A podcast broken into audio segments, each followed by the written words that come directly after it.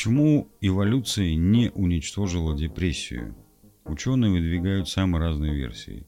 Статья с ресурса lifehacker.ru Кажется логичным, что эволюция и естественный отбор избавляются от всего ненужного, а уж тем более вредного. Но тогда непонятно, почему наши предки передали нам склонность к депрессии, а не расстались с ней еще во времена мамонтов. Ученых этот вопрос тоже волнует. Биологи, психологи антропологи разработали несколько гипотез, чтобы объяснить депрессию как функцию эволюции. Возможно, симптомы заболевания помогали человеку адаптироваться и выживать. Попробуем разобраться.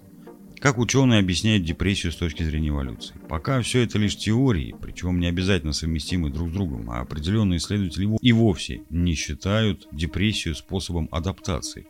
Она помогает прекратить бесполезные и опасные действия. Некоторые ученые предполагают, что сильные негативные эмоции, в том числе и вызванные депрессией, порой повышали шансы наших предков на выживание.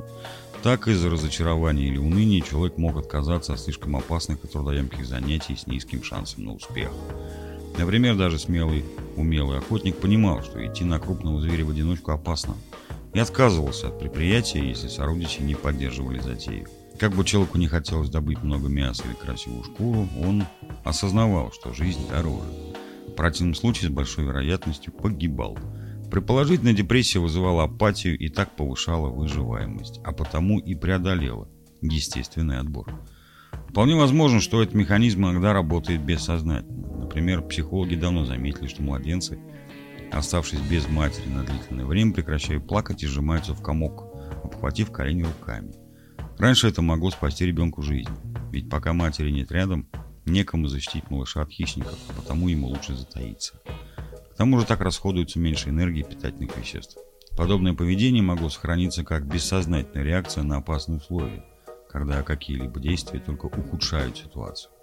Она помогает во взаимоотношениях с окружающими. В первобытном обществе изгнание из племени означало мучительную смерть.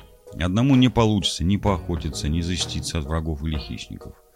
По мнению некоторых ученых, депрессия была нужна, чтобы избегать конфликтов. Низкая самооценка и подавленность заставляли человека уступать и принимать мнение других. В результате вероятность остаться в племени повышалась. Особенно ярко этот механизм проявляется, когда люди оказывались внизу существовавшей социальной иерархии. Депрессивное состояние помогало примириться со сложившимся по положением дел и не предпринимать действий, которые могли вызвать недовольство остальных и привести к изгнанию и смерти. Подобно наблюдается в дикой природе. Так, самец-вожак шимпанзе, побежденный более сильным соперником, вынужден принять новый статус и стать покорным и тихим. После этого у животного возникает состояние, похожее на депрессию. Пассивное поведение как бы позволяет бывшему вожаку обезопасить себя от дальнейших нападок, а значит сохранить жизнь и возможность передать гены потомству. Примерно то же самое происходило и с людьми в первобытном обществе. Бывшие вожди уступали место новым предводителям, но выживали, потому что не оказывали сопротивления после поражения. Депрессия помогает получить поддержку, Другие ученые предполагают, что депрессия – это крайний вариант крика о помощи, способ сигнализировать о проблемах. В первобытном обществе люди бы не выжили без поддержки других, особенно в сложной ситуации, которая как раз и может запустить развитие депрессии. Так человек, не способный охотиться, нуждается в помощи. Для него попытка самоубийства или молчаливый отказ от борьбы не несут большой угрозы. Он в любом случае не выживет в одиночку. Зато подобным образом человек может привлечь внимание остальных и получить необходимую поддержку. Примерно так же действует послеродовая депрессия, когда мама не получает нужной помощи от отца, ребенка и родственников.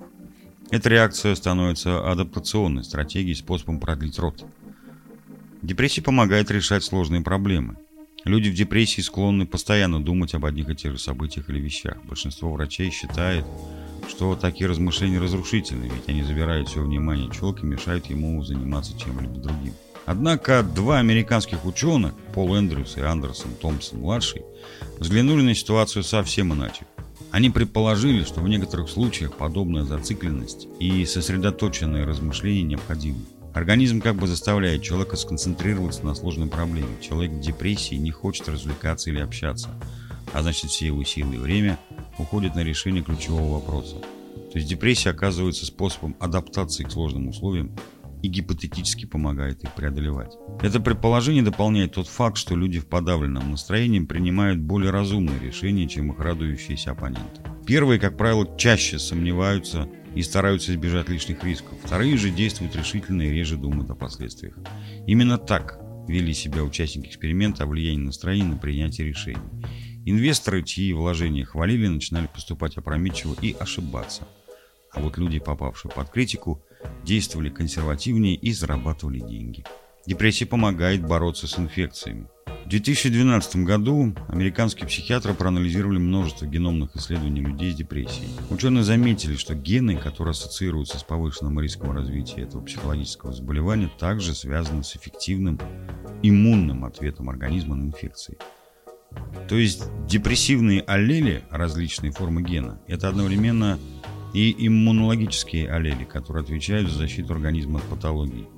В таком случае склонность к депрессии становится выгодной с точки зрения эволюции. Именно различные инфекции активнее всего убивали предков современных людей. Показательно, что депрессивные гены чаще обнаруживаются у людей, которые населяют регионы с более высоким риском развития инфекции. Так, одни жители Ганны добывают воду из чистых скважин, а другие – из загрязненных рек. Естественно, от инфекции чаще умирают представители второй группы. Именно поэтому их организм подстраивается под природные условия.